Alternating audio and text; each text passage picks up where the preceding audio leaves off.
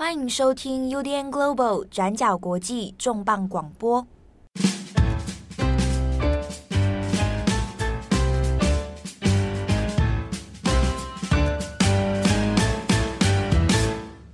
Hello，大家好，欢迎收听本周的转角国际重磅广播，我是郑红，我是编辑七号。社会的伤口如果被撕裂之后，没有办法找到答案，没有办法疗愈，那该怎么办？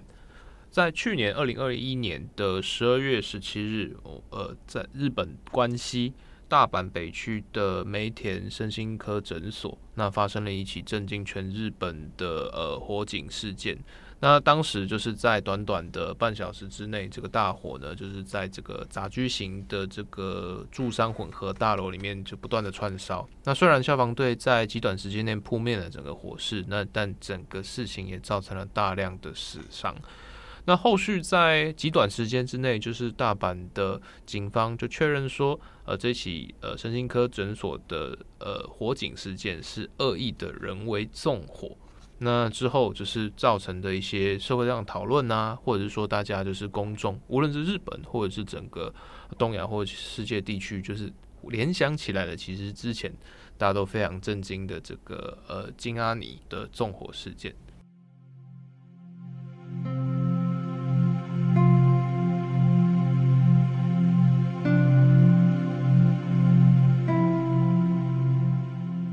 这一次的大阪纵火事件呢，后来总共是造成二十六人死亡。嗯，那这二十六人当中，其中一个死者就是纵火的凶手本人古本胜雄。那他在纵火的第一时间，自己也卷入火场，那也就伤重送医。那后来他是在十二月三十号的时候就伤重不治身亡了。那也因为纵火犯本人他的死亡的关系，所以这整起事件的调查呢，他就会陷入一些很难解的谜团当中。那也来不及去做当事人的证词。好，那有关于这个事件的前因后果的调查，现在也就陷入一个难题里面。呃，当时这个梅田身心科诊所的纵火事件哦发生之后，其实呃大家有很多讨论，因为在这种重大的公安意外里面，大家第一直觉是会在想说，哎，这个。消防队的这个应变啊，是不是有一些问题，或者是说这个大楼的设施啊，是不是对于就是消防安全有一些不合格的规规范？那之后才会再慢慢再透过刑事的追踪来查说这个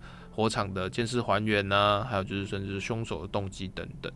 那在呃整个事发一个月之后啊，就是大阪的呃消防队他们其实也有提出来，就是当时的整个应变的方案计划。其实消防在接到这个火警报案之后三分钟，第一批的消防队就已经赶到现场。那当时在这个大阪的闹区里面要这样做，其实也是算是很快了。那大概在就是三十分钟之内，整个火势就已经被控制住了。消防车在极短时间内出了八十辆的这个打火车，然后总共大概两百六十到三百名消防队员，就是非常努力的在灌救这个呃恶意纵火。但是整个事情还是造成了相当严重的死伤。对。呃，在一个多月以后，其实大阪的消防局方面还有当时出动的紧急医疗班，好，那还有事后做一些回溯，把时间表都列出来。那他们特别要提到一件事情，就是他们从看到火警，然后接获报案到抵达现场，其实前后大概三分多钟而已。那出动的人数跟时间点，其实就他们的这次任务执行来说，都算是蛮完美的一次出勤哦。但他们很多的这个医疗急救人员有说，尽管他们在这么短的时间之内扑灭了火势，然后抵达了现场，可是因为这一次他火灾发生在这种杂居型的大楼，它的火势速度很快之外，因为空间狭窄，那当时的人的在里面的密集度蛮高的，所以很难在第一时间里面把这些重伤的人都能够通通救回。所以当中甚至有一些医疗人员是说，哎，他很遗憾，就是。我人都到了现场，可是我却没有办法真的把这些伤患一一能够救回，那也就变成后来这个总共二十六人死亡的惨剧。那这个事情之所以引发很多震惊啊，跟跟我们刚刚讲的一样，就是它其实离就是当时的金阿尼事件其实也没有很久。那在极短时间内，这种恶意纵火而且导致大规模死伤的这个状况，其实引发很多讨论。另外特别的一点，或者是说，呃，相对社会比较敏感的一点是，被纵火的这个单位其实是身心科诊所，就是看就是比如说就是啊，他有一些可能情绪上问题哈，或者忧郁症、躁郁症等等。对，当时当时我记得我们 daily 上有讲到，它叫心疗内科嘛。嗯，对，那那个就是在台湾的语境上可能会特别讲是身心科啦。哦，那这个在日本会分成精神科或心疗内科。好，那这个梅田的诊身心诊所，它是以心疗内科为主。对。那纵火在不仅哦，就是对于就是可能当时在求诊的一些患者造成了死伤之外，就连就是主持医院就是这个院长对诊所的这个主治院长这个西泽弘太郎先生，那他也就是在这个火警中就是不幸罹难。那后续几天就是在日本的社会其实有很多冲击，第一个是冲击就是在于说，呃，在火场现场被找到的这个。同样也受重伤了，后来死掉这个纵火者，他过去其实也曾经在这个梅田身心科诊所里面求助过。那除此之外，就是也有非常多在这个大阪地区有非常多的呃患呃患者，或者是说已经就是康复的呃病友。对，然后就是在事发这几天不断的到现场，然后就是。有点没办法接受，就是这个曾经帮助大家这个行医多年的这个西泽医师的，就在这种状态之下不明不白的过世。大家不知道说为什么，为什么就是行医救人这件事情会招致杀身之祸？那特别是就是说这个犯案的这个凶手。他其实虽然曾经是这个诊所里面的患者之一，但他其实也有一段时间就是没有再回诊，而且中间其实无论是患者或者是生还的呃医院里面的这些呃职员，其实都没有记录说就是这个这个这个这个个案过去跟医院之间有什么样的纠纷？对，这中间当然就一部分原因是因为他纵火之后，这个身心诊所大部分的东西是烧毁，嗯、所以。有没有办法回溯说他当初的一些就诊记录？那现在这个部分就很难去厘清了。好，那我们这边就先回来回溯一下这一位凶手古本胜雄啊，在纵火之前，那目前警方的调查已知的事情到底是什么？好，我们这边稍微谈一下，就是呃，古本胜雄他本人是六十一岁，那他是在。一九八五年的时候呢，他是大阪人。一九八五年的时候就结婚。嗯、那一九八七年的时候呢，他就跟他的太太还有小孩呢，就搬到了大阪的西淀川区。然后他自己买了一栋房子，好，那就就跟他的妻小一起居住。好，那其实因为他本身是这个古本一家，大概以前都是做钣金工厂，嗯啊，所以古本自己其实从高中毕业之后。就是也直接在工厂里面工作，那他长期以来就是在钣金这一类这一行里面哦，在在在工作。那结婚以后呢，其实长期以来并没有什么哎生活上有特别异状的地方。但除了古本的家人啊，自己的亲族像他自己的哥哥，就有说啊，跟这个兄弟之间其实没有非常的紧密。那古本自己呢，有时候会出现这种喝了酒之后好像性格比较疲变啊，但除此之外，好像生活中没有什么太大的。这个问题，这都算蛮正常的，就是比如说搬家啦，或婚姻生活、经济状况，那以及就是虽然说疏远，但基本上饮酒没有什么，还算正常。对，好，那后来呢？古本是在二零零六年的时候，哎，他就从他这个购买的房子里面，他就自己搬家了。哦，那这个房子呢，妻子也搬出去。这个当初买的房子，他就把它租给别人，然后，用一些租金收入的方式，然后来继续过活。但是在二零零八年的时候，诶，就发现古本他离婚了啊。那他有些工作也在这个这段期间前后变得很不稳定。那比如说他去打工的一些钣金工厂，就老板就会说，诶，有时候古本会来上班，有时候又不见。那有时候会听到古本讲到一些他日常生活，比如说跟太太相处的状况。但也没想到后来他就离婚了。好，那在警方的相关调查里面呢，有找到他后来在。工作的一间钣金工厂，那钣金工厂老板因为对古本印象很深刻，所以就有出面配合调查。那在他工厂里面有找到了一份古本当初的工作日志。那这份工作日志呢，其实是二零零九年到二零一零年这一年当中的一个笔记本。这个东西还留着，其实也是蛮久的东西。哦，那个老板就是因为他说老板很倒是蛮奇妙，他是说，哎，他对古本印象很深，因为。他跟同事的相处感觉还不错，嗯，而且同事之间都蛮觉得古本算是一个真货真价实的钣金职人，就是他是很盯紧在工作的一个人，嗯、所以他的工作日志啊，一个 A4 大小那种很典型的笔记本啊，条、嗯、文状的，发现古本就巨细靡遗的在把他工作记录的事情哦都记在里面，所以他的日志里面就可以看到说，哎，很多是有关哎钣金计算啊，嗯、啊工厂的一些图啊等等哦，嗯、那有时候会讲到自己的记录自己的薪资。但是在日志里面中也有谈到说，哎，讲到休假日的时候不知道要干嘛。那这根据老板的说法，他有时候会听古本说啊，这个自己没有对象，觉得有点可惜。虽然老板也很热心帮他介绍对象，但就好像一直没有什么结果啊。但到目前为止，看起来古本其实生活样态也还算正常啊，就是很普通或者是很平凡，然后也很认真工作的一个人。对，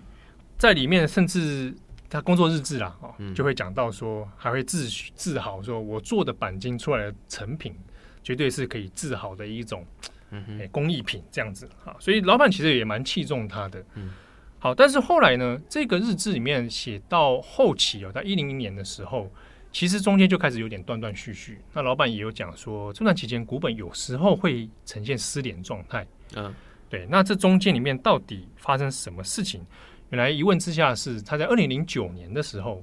啊，他已经离婚一年了，嗯嗯，但是呢，他多次的想要去找自己的前妻去求复合啦，嗯好，但是呢，当然这个结果其实都不如他的意，好，那中间其实双方他跟他的前妻之间就有一些冲突啊，那甚至是跟自己的儿子啊，儿子也对他其实是有点很排斥他这样子，好，那在二零一零年的时候。二零一一年的八月，这个是在他的工作日志最后记录的一段时间。就古本从那之后呢，他就从钣金工厂就彻底失联了。那在二零零二零一零年八月的那个笔记本上面，他就留下来一边是有部分是工作的日期记录，嗯、另一边呢，他就开始写上一些，哎，那个记录看起来怪怪的，嗯，而且马的名字，赌赛马，对。啊，然后一些这个胜率的计算，嗯，那老板就说看他，哎，他是不是开始他消失，是不是因为都去赌马？啊？那如果是这样的话，那他也不知道该拿他怎么办嘛，因为也找不上他人，所以在那之后，在老板眼中，似乎股本就是可能染上这个毒马的这个这个毒瘾哦，嗯，然后人就从工厂消失了，就没有什么太多的联系。但他后来再一次看到古本，其实从电视新闻上面啊。因为在二零一一年，就是消失的隔一年，嗯，发生了一件事情哦。古本跑去他长子的家里面，嗯嗯，那一样又是为了复合的事情，嗯，那结果双方不知道怎么样发生口角，古本就拿刀去刺刺伤自己的长子啊。对，当然所幸长子是没有发生什么大碍啊，但是当时的古本就以杀人未遂逮捕了，那后来就判刑四年。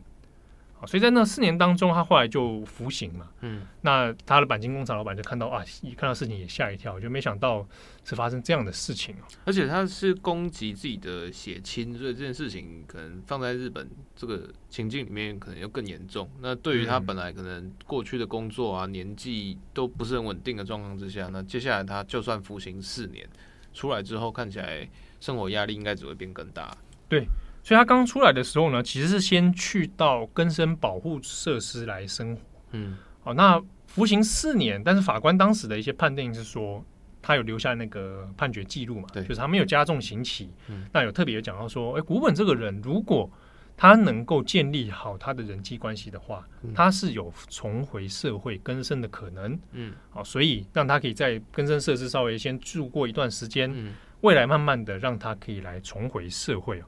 所以他在呃出狱之后，那在一段时间是在这个设施里面居住。后来他就搬到了大阪的此花区，那其实距离也没有很远啊。那那个搬过去的住宅呢，其实是从爸爸那边过继给来给他的。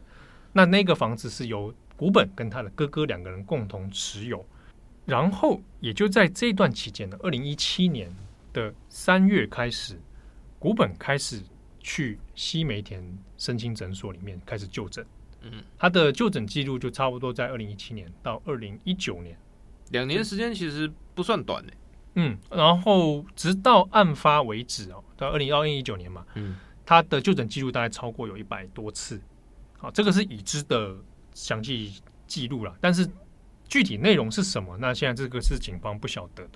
那可能大家想说，是不是这段期间他遇到了很大的身心问题？那当然这个是可能是可想而知啊。那先前有犯过这样杀人未遂的事情啊，然后生活可能又不那么如意。但警方后来调查面的确有发现，古本大概在这段期间里面，他的经济生活是陷入很大的问题的，包含他没有固定的工作，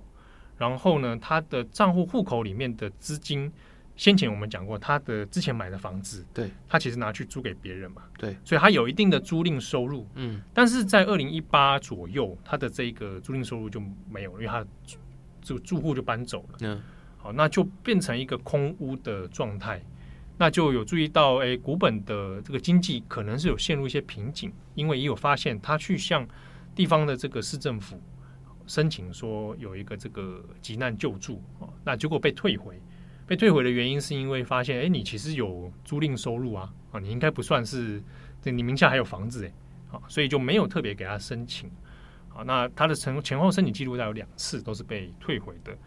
但就注意到他这样的状况，但是呢，这段期间一直到呃就诊，二零一九年，大概他也就是前后在身心诊所里面会。有一些状况去求助。我们知道目前为止其实不太确定说，呃，古本在这个梅田身心诊所里面到底是，比如说他跟呃这个西泽医生的互动到底是怎么样，那或者是说他为什么样的原因，然后接受了怎样的治疗，就是他的整个病例记录现在是现在是有一点没有办法重整的。那一部分也是因为就是呃这个呃先疗诊所它的一些记录可能是纸本。因为包括说他可能有很大量的就是一些对谈或者等等对对对对，所以在这个整个火灾之的的破坏之中，其实现在其实有点难难以重重现，不是说哦我们就是呃鉴宝调病历出来啊，就是对对对，到这个是没有办法完全调出资料的。那你真的唯一留下记录的，应该是在诊所里面。对，他应该还是会有一些就是相谈，然后每一次啊一一百多次，他其实。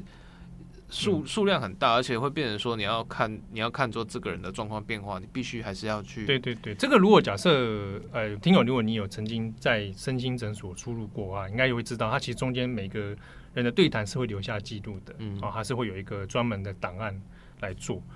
好，所以在这个部分，的确，警方如果要去查到底在身心诊所发生什么事情哈，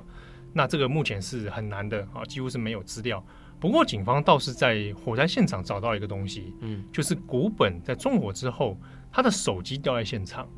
呃，智慧型手机掉在现场，然后当然是有烧烂了，但中间有很多的那个核心的资料是没有损坏的，所以警方就以他的手机里面去查，看看有没有其他的线索。那从手机里面回溯出来的资料就有发现，第一个是找到了古本针对这一次纵火案的一些记录，而且证明了古本并不是一个随机犯案，他也不是临时起意，而是他针对这个诊所早就已经计划了好长一段时间。好，所以从他手机里面，呃，记录了。现在警方发现的是，第一个，他的通讯录是没有任何朋友的，啊，是零，没有人。嗯，然后他的手机里面大概只使用的一个是地图，嗯，地图的这个 app，还有一个是他的 schedule app。啊，记录他的每日行程，嗯，再就是他的里里面那个笔记 note，嗯，好，大概就只只有这三个。那从他的 schedule 里面就发现，原来他先前就已经在记录说，大概他要在哪一天去买什么样的东西。那这些东西里面，就是后来可能后来找到了，比如说这个汽油啊、保特瓶啊，然后还有打火机啊这一类的东西。然后他的 note 里面就有发现，他原来在犯案之前的半年。左右，他已经去到诊所场勘过好几次。那里面有记录说，他搭电梯上去，然后哦看到门口，然后测量他的周边门的宽宽度啊什么的，然后还看一下具体的位置啊，然后还算说，哎，几点的时候会有扫地阿姨出现？那他应该在几点的时候去，人会比较少，或者还还在算说哪个时间点患者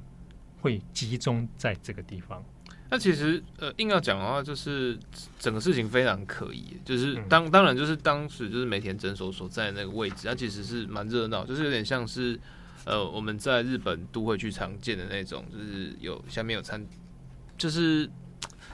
我不知道怎么讲，住商混合式，对对对对，就是你看到那个狭窄的走廊，长长的一个大楼嘛，一层每一层都有不同的招牌，对，它可能地下室就是拉面店，然后对对对对，然后上面好几个，而且业种都不太一样，对对对，就很相对比较复杂，所以他在考虑就是，比如说他在犯案前半年好了，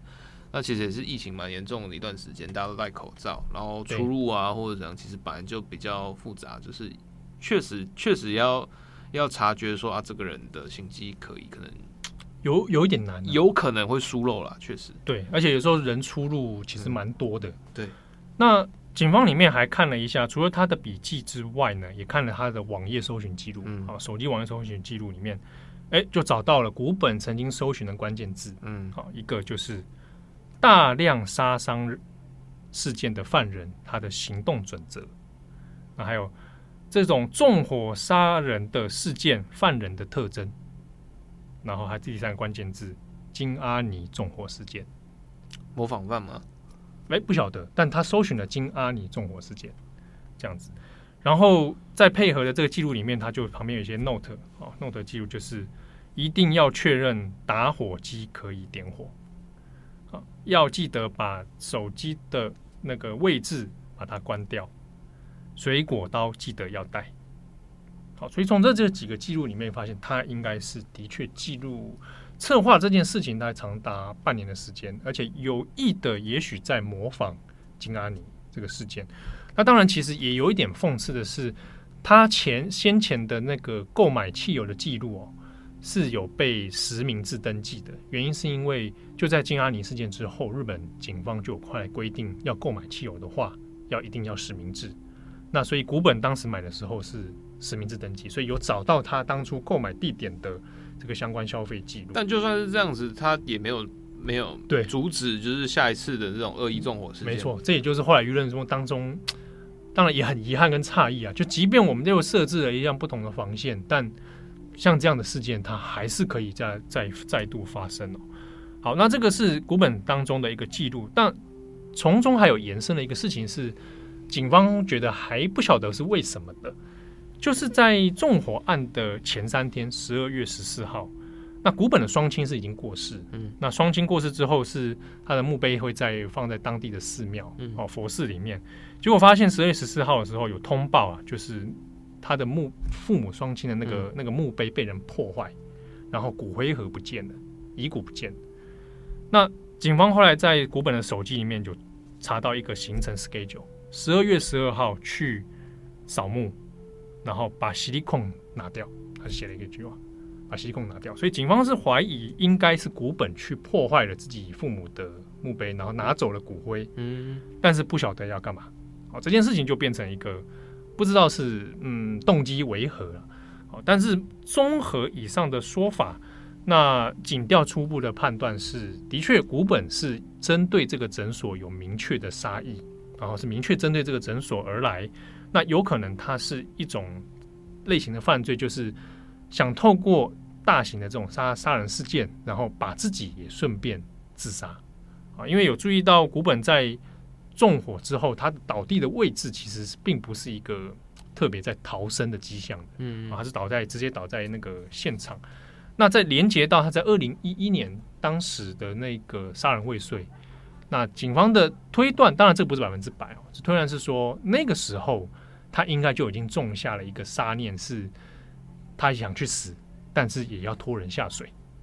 这事情看这到现在为止哦，这是引发蛮多的一些争议跟讨论。因为第一个是呃，当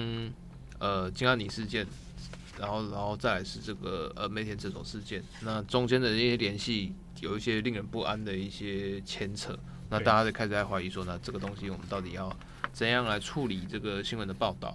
然后再来的话是呃，因为凶手古本他后来因就是因为伤重，然后就是不治身不治死亡。那不治死亡之后，他他整个比如说纵火啊，或者是说他的一些住处，其实并没有留下就是足够的一些动机动机声明，所以他并没有也也都完全没有对整个事情有一个说法。那虽然说所有的线索之间都有一些呃。呃，可能点点跟线的一些关系，可是你没有办法把它把它串联起成一个很完整的面貌，其实很难哦。因为包含像我们刚才前讲手机，其实也没有出现一些关键字，比如说西泽红太郎，对，他跟院长之间有没有认识？那或者他也没有记录过自己对这间诊所的看法，在里面是没有的。所以很多其实目前都看到都是比较外围的推测啦。那就算去到他家，因为警方后来也去他他原住宅嘛，但有找到新闻简报，那那新闻简报就是金阿尼事件。那也找到了其他的作案工具啊，保特瓶那个什么东西，然后有发现说他有一些痕迹，就是他应该在家里面试图点火过，但是不知道到底是演练呢，还是他曾经想自杀，那不晓得。所以林林总总这样加起来，诶、警方其实目前还没有办法真的完全厘清说到底犯案动机为何。好，那现在整个梅田事件好像变成一个断尾案哦，就是呃。其实你看金阿里那个那个调查，其实也还是没有一个动机的一个很、嗯、很很明确的一个结果，就有点犯人犯人现在还在医院里啊，对，还在做康复复健，有点不清不楚，还是不太确定。那这边也会引导到另外一个问题，就是悲剧已经发生了，那社会也都非常悲痛。那在这个状况之下，凶手的动机到底，如果我们不知道古本他为什么要行凶，那又怎么样？这件事情呢，因为在日本舆论里面，当然一个一方面是被害者家属，啊，被害者家属还留下来的遗嘱呢，当然会很在意，是说希望能够解开这件事情的完全真相。那至少在情感上有一个交代，至少知道说啊，我的家人他是为什么发生什么事情，然后要卷入这样事件而死的。那这是一个。另外一个呢，是就犯罪学还有警方的调查的认为里面是。希望能够尽量解开这一些动机的真相。那透过这样的一个呃犯案的轮廓来描绘出来之后呢，能够看有没有找到一些线索，找出说未来社会里面可以去预防，或者我们通过古本的人生轨迹里面找到说当初到底是哪一个部分，也许有一些转机的话，那也许可以不用发生这样的惨剧。好，这也是就检调方面他们希望能够厘清真相的原因了。好，那我们回过头来看一下这一个诊所哦。那我们前面都一直有提到的这一位诊所的院长西泽弘太郎，那他已经不幸在这个事件当中是罹难了。那西泽弘太郎他本身是四十九岁而已，他其实算蛮年轻的。那西泽家呢，本来就是一个医生世家。那这边讲一下，西泽弘太郎呢，他自己是埼玉县的医科大学毕业。那本来是在父亲的这个医院当中工作，但后来他选择的科目是往精神科方面，这个去做。他爸爸是属于内科的，好，那他就后来去做精神科。在二零零六年的时候呢，开始投入到精神科这个领域。那大概过了将近呃九年左右的时间呢。他在二零一五年就开了自己的这一个这个诊所，就西梅田的身心诊所。那自己就担任这个院长。那二零一五年开业到二零二一年为止，它其实在大阪的评价是蛮不错的。而且西子红太阳自己有时候会出现在那个一些心疗内科或者身心相关网站的那种专栏文章里面，嗯，啊，他会去讨论。原因是因为这个梅田诊所，他很特别强调是针对上班族学生族群，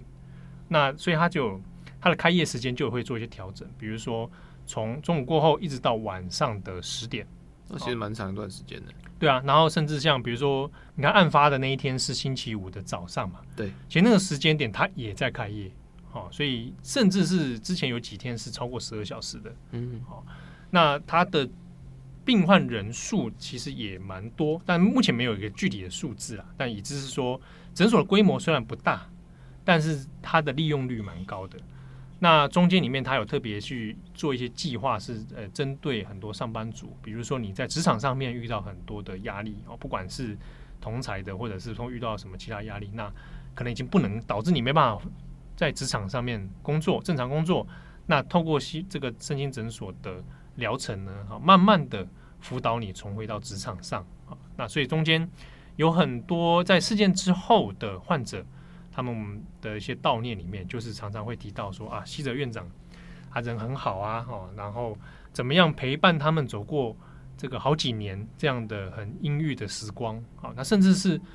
有时候身心症状来的时候，他很突然啊，可能已经到了都下班时间了，但是打一通电话，哎，院长还都是会接你电话，然后好好的陪你，倾听你的问题，然后来帮你一起想办法。算是蛮受蛮多患者或者是蛮多求助者信赖，然后也是一个嗯，算是很负责任的一个最后防线了。嗯，对，确实。所以在比如说到已经是案发到到现在一个多月哦，嗯，现场都还是会有慢慢的很多人写卡片啊，或者是献花致意。那中间也有些人是接受媒体的访问啊。那比如说有很年轻的学生啊，就是就是看过去没有办法上学的，那他说他现在已经诶上学了，甚至已经都升学了哦。那就回来他们就会写那种卡片留在现场，就是诶谢谢西泽院长，那陪他们走过这段时光。那中间其实的确在舆论上面也有一些二次的创伤了，尤其是已经可能没有在诊所活动的一些病友啊，那面对这个事情其实蛮受到冲击的啊。昔日帮助过你的人，结果他在这样的事情当中丧命，所以他后来西泽自己的院长的自己的妹妹，嗯，好，在前几天也有受媒体的专访，那就有整理了一下，他说。啊，妹妹是说，平常因为生活不在一起嘛，对，啊，但他就说，哎，看到这么多患者的信件，他他其实也很讶异，就是没想到哥哥的工作帮助真的帮助了这么多的人啊，那他觉得哎，西泽家好像就哥哥立场来说，他应该也是心里面很宽慰了，但他就说最后他受访的时候讲啊，我想哥哥可能最后还是很舍不得，是没想到。哎，因为现场还是有一些患者，嗯啊，没想到在这样活在里面没有帮助到他们，那结果自己就也丧命了，嗯、所以就徒留下西泽家的一些遗憾。好，那除了就是西泽家遗族的这一些呃对社会的一些说法或感谢之意哦，那其实这这场就是诊所大火也烧出另外一个问题，那其实不只是说就是它其实牵扯到是呃前病患跟诊所之间它的一并复杂的纠葛关系。另外也是因为哦，就是在过去两年了，因为 COVID-19 疫情的关系，日本本来就已经这种社会压力非常大的这些呃身心科需求，也跟全世界一样，就是身心科求诊的需求大增。那这个状况其实也连带的烧出了，就是啊日本的就是基层的这个身心科的这些实况跟困境哦。对，因为这一起纵火案啊，因为他后来调查里面当然知道，就是他针对性很强的，对，并不是一个随机犯案，所以也有其他的精神科或者身心科的从业人员，那对这件事情他也有一些延伸的讨论啊。那之中，比如说就会讲到像，像呃，之前有一个专门从事这个精神医疗相关业界研究的，他叫做米田伦康啊，他是个 NGO 工作者。那以前他就写过一个叫做“黑暗精神医疗”啊，其实在讲说精神医疗界现场就跟日本其他的那种医疗问题一样，都有人力不足啊，然后医病关系紧张啊等等的问题哦。那米田伦康就针对这个事件是有谈到说，诶，以西梅田诊所西泽院长这样的执勤，他的这种事必躬亲的态度，然后呢，开业时间又这么的长，诶，有可能以他的规模来说，其实要负荷的病人有点太多了啊。所以以他的这个诊所来看，说不定他其实有一些些已经濒临到负荷这个界限的一个状态存在哦。那会谈到这个，主要还是因为现在的在日本精神科相关的医疗从业人员呢，那一来是他的人数也的确有人力不足的问题，二来是，诶，过去除了像这样的纵火案之外，也有一些是针对精神科哦所出现的一些攻击行为啦。好，那有医生做了一个初步的统计，大概近十年，虽然以绝对数字来说，它并不是很多，从二零一二到现在，那差不多有八九件这么多的这些 case 啊。那当然说，你跟其他那种急诊室发生的，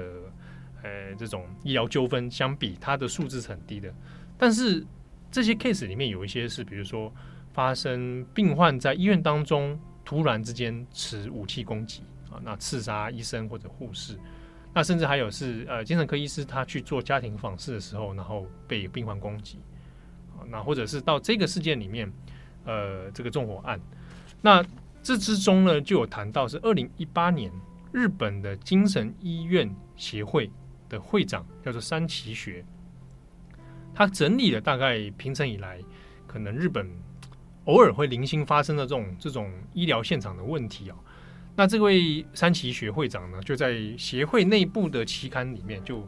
有一点点半开玩笑啊，就说哎，以后要怎么预防这种事情呢？就给精神科医生呢一人一把手枪啊，啊，有了手枪就可以自保。其实就 就是就是那种老人笑话。对他他说他是引用他的部署说的，哦哦哦，他就写在期刊上面，结果这个内部期刊就被人家曝光了。当时二零一八年曝光的时候，这引起轩然大波，而大家就觉得你是医生呢、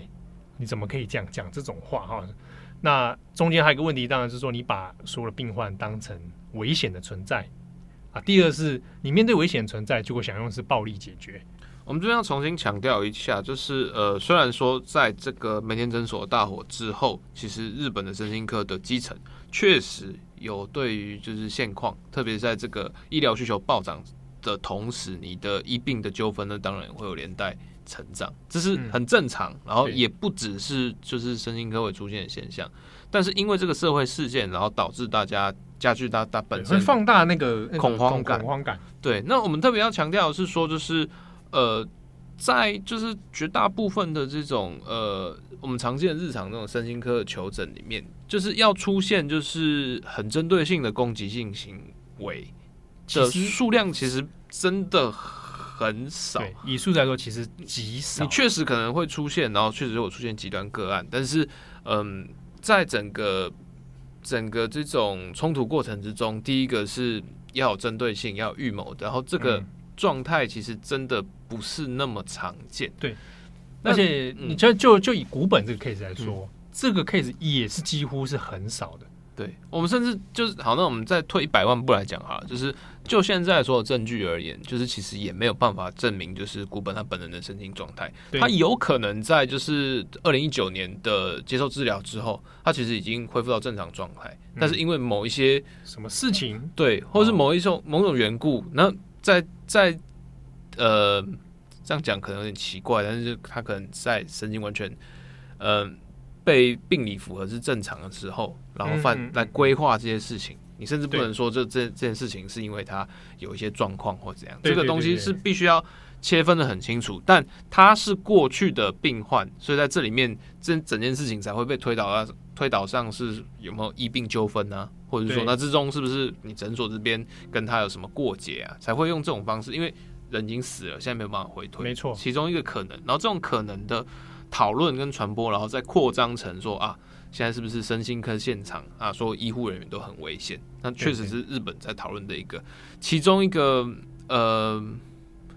语语境，但你你不能说它偏差，但是那确实就是一个现象，就是短期的一个现象的恐慌了。对，而且这边也强调一下，像我刚刚前面讲到那个《黑暗精神医疗》那本书哦，它其实除了谈这个问题之外，它有反过来谈是。呃，有讲到是医疗现场当中误诊的问题啊，因为这是有过去日本发生过，比如说呃，精神科医师可能对病患误诊开错药啊，或者过度剂量药，甚至是有些精神科医师并没有受过身心科咨商的训练，所以精神科医师开药，但是他嘴巴对你讲的话刺激到有有的医生真的会这样，哎，对，所以这种问题里面他，他他觉得他他讲的都是医疗专业，我讲的是科学，你是病人你不懂啊。吃我的药就会好，对，哦，这个我自己真的亲身也看过，啊，所以这个问题讲起来其实蛮复杂的，但并没有完全在这个大阪这个古本的事情上有一个百分之百的逻辑推导，这个是也跟大家要强调的。那虽然说它整个医病纠纷在精神科里面，它可能呃身心科、身心诊所前线里面，因为这几个重大事情，大家会有一些印象或记录，特别是在这个梅田诊所案，因为大量死伤。但是，如果我们把它扩张到，比如说，呃，全日本的医病纠纷，相信就是这个身心科的这个医病冲突是比例是少，无论是绝对数字还是相对的比例，其实应该都相对低，嗯、就是跟台湾一样，就是最大宗其实是出现的急诊室。急诊室，对对。这中间当然，我今天也跟大家讲一个数据哦，就是目前它到底到底现在这个日本的相关的医疗还有患者人数大概概况是怎么样？我们先看在。二零零二年的统计，日本全国的精神疾病相关患者哦，它这个是蛮跨越的，这蛮大一个范围，大概是两百五十九万人。然后到二零一七年的时候是四百一十九万啊，其实就趋势上来说是每一年都在增加，增加增加的这个比例有两种解读，一种呢就是那社会压力越来越大，然后但是另外一种解读是，其实呃现代社会都一样，就是大家其实。过往对于这种就是病个人的这种身心理健康、身心健康的这个认知可能比较不足，大家没有意识到说自己可能哎，我原来我需要帮助，对，我原来我出问题了。嗯，这个的确是因为从二零零二然后到二零一七这中间的过程里面，其实在日本的包含政府啦、社会啦，其实有投入了不少相关的工作，包含是说设置更多的资源，投入更多的医师，那甚至是。大家对于这个精神相关问题的认知，其实有更开阔了。比如说，哦哦，我我我容易生气，就会发现原来其实我是有一些状况需要求助啊。所以这也相应说，连带他的人数会增加。不过，如果算起来哦，在二零一八年的精神科相关医师哦，包含心疗内科等等，二零一八年精神科医师是总数一万五千九百二十五人。然后心疗内科的话是九百一十七人，好，那所以，好，那这样医疗的比例呢？其实连日本的自己的精神医学相关协会有担心过，其实比例是蛮悬殊的。那学会相关是希望说，未来也能够越来越多的医生能够投入到这个职场，因为可预期的未来是大家应该会对这个相关的议题求助、求诊的需求量会是增加的。那尤其是摆在现在在这个 Corona 的时代之后。可能这个连患者的年龄层哦，它还会再扩大，往下扩大到年轻学生的族群，那往中高龄族群的也有，所以呢，未来可能会是一个诶 人力吃紧的一个医疗现场啊。不过这边也跟大家讲一个数据哦，大家其实平常对讲到日本，然后精神压力，应该都会觉得想当然尔。对啊，就是感觉他们从小就已经习惯这件事情，而且是高压社会，高压然后拘谨的，非常压抑内化的。哎，对，哎，这个的确是有数据上呈现这样的状况哦。从一九八九年进入平成时代以来，大概在三十多年间哦，呃，日本后老省自己的统计数据哦，它第一个统计数据从一九九二年开始算，它分成两个问题啊，一个是精神疲劳跟压力大。好，那精神疲劳国民统计里面。有百分之四十一点五的人都是一直保持着，就是说啊，我一直觉得精神疲劳。那到二零二零年呢，这个数据是百分之三十九点一。精神疲劳的意思是什么？它里面其实讲的蛮模糊的。你是不是感受到觉得精神有疲乏感？就是我觉得很累，这样。对对对对对，就是那有四成的人都觉得累。那在这三十多年中，这个一直维持在四成。哎，才四成人觉得，我觉得谦虚了啊，谦虚了。对对对。但是如果你说感受到压力大，嗯，一九九二年是百分之七十四点六，那到二零二零年是百分之七十二，七成的人，我们要这样想，就还是有在将近三成的人觉得压力不算还可以，对，很 OK，对，但是简单，对，但是呢，日本他在后老省在统计这个数据之后，他的忧虑是倒还不是绝对数字，他是说日本人没有什么改变，在这个平层的。这个三十多年来，大家一直维持在某种程度的精神紧绷状态。这个其实也也有不同的解释。第一个是说，就是你的整个社会对于压力的应对啊，可能习惯了，可能习惯，或者是没有做任何改变。第二个是，如果数据你的三十年的数据都一样，可是你人口结构有变化，嗯、那你当初压力大的人现在可能退休了，大家的状况也是一样，嗯、那就有可能包研质疑说啊，你是不是研究方法里面可能也会有对，或者说嘛，呈现你的全貌，大家都。都怕都造田，就会很累很累，多累啊！不知道，不知道。对，甚至说他应该其实还有在做细节，是从年龄结构去分。对，好，那这个的确会有一些数据上的差异啦。不过粗估而言哦，呃，日本政府开始比较注意到精神压力问题，然后着手采取一些措施，大概也是近十多年来的事情。哦，那么晚才才开始动，嗯，就是说呃，开始去增加一些企业规定啊，比如说、嗯、啊，这个。呃，有些企业就是会有黑，暗过劳死的问题，对不对？嗯、所以为了为了解决这样的状况，比如说要限制说，呃，你如果五十人以上的企业，那你就应该要给员工提供心理智商的服务。那或者多少人以上的更大规模的话，应该要设置专门的心理医师。但这事情其实有点奇怪，因为比如说，好，我现在因为公司职场上我遇到这些问题，那第一个要我，我不要说身心状况哈，假设我今天有感冒。然后要我去联合报诊所，那我就会觉得还是不要好了。就是第一个要跑啊，很麻烦。然后第二个是，就是那我干嘛不找自己习惯信赖的诊所？就公司提供这个服务，有的时候对我来讲有点奇怪。对啊。那特别是那如果就特别到私密的事情，假如我今天有呃有有更严重的问题，那我可能会担心说啊，我这这个是我个人的隐私，然后求诊。嗯、那其实我也会尽量避免，就是说啊，跟这个这个跟公司有关系。如果被公司知道怎么办？然后或者是说，就是那那这些东西，就是为什么一定要找公司？这个部分在日本职场上面，的确，如果你去看一些那种日本求职网站啊，啊或者求职那种讨论版，就有人会讲到这个事情，说，呃，知道政府或者民间企业都有这样的提供这样资源，可是自己不敢用啊。第一来是哇，跟公司配合的，我万一我去了啊，我我我的就诊记录曝光了怎么办？被我的长官知道，嗯、他知道我身心有状况啊，我会不会被 fire？我会不会影响考绩？或者我同才会不会另对我另眼相待？对，照照正常，所有国家的法律应该都要保障这个病患的隐私。嗯、但是话都是这样讲，就是你最后怎么知道？欸、常常也就是就是那种直接走漏，然后无从查证。你在那个日本讨论版啊，如果说搜寻关键字哦，就会出现这种关键，就是呃身心科，然后就诊，然后医疗曝光，嗯，芭蕾鲁就是东西被被人家曝光，那就有讲到说曾经有人去投诉。啊，自己去就诊，结果没想到这个相关记录里面被长官知道，啊，就觉得很怪啊，结果以此来甚至来刁他的工作什么的啊，甚至觉得就把他劝退，就叫你辞职啊，有这种类似这种案例发生，所以，诶、即便如果普遍社会来看的话，是不是真的大家在职场上面或者在生活当中就这么顺利、理所当然的啊？我有状况我就去求诊，那比率还不是那么的完全呐啊，所以这个。整体上来讲，还是会有一定的压力存在的。好，那节目的最后啊，因为这个已经上命的西泽红太郎院长，那他的妹妹有接受媒体的访问哦。那其实他在媒体的里面，他也有诶公开了一些自己跟哥哥之间的通信往来啊。那中间里面他就有特别讲到这个，当然这这一段后来讲的，这这个是事后接受媒体访问时候，那这个妹妹写下的一个。算是他的作为一个妹妹的寄语啦，好，然后就说，嗯，我们西泽家哈，作为一个医师家庭，那在从小的时候，我跟哥哥两个人就是自愿要成为这个医疗人员。那在这数年当中的努力呢，哥哥也靠着自己的努力啊，自己成功开业了，然后自己有了自己的诊所。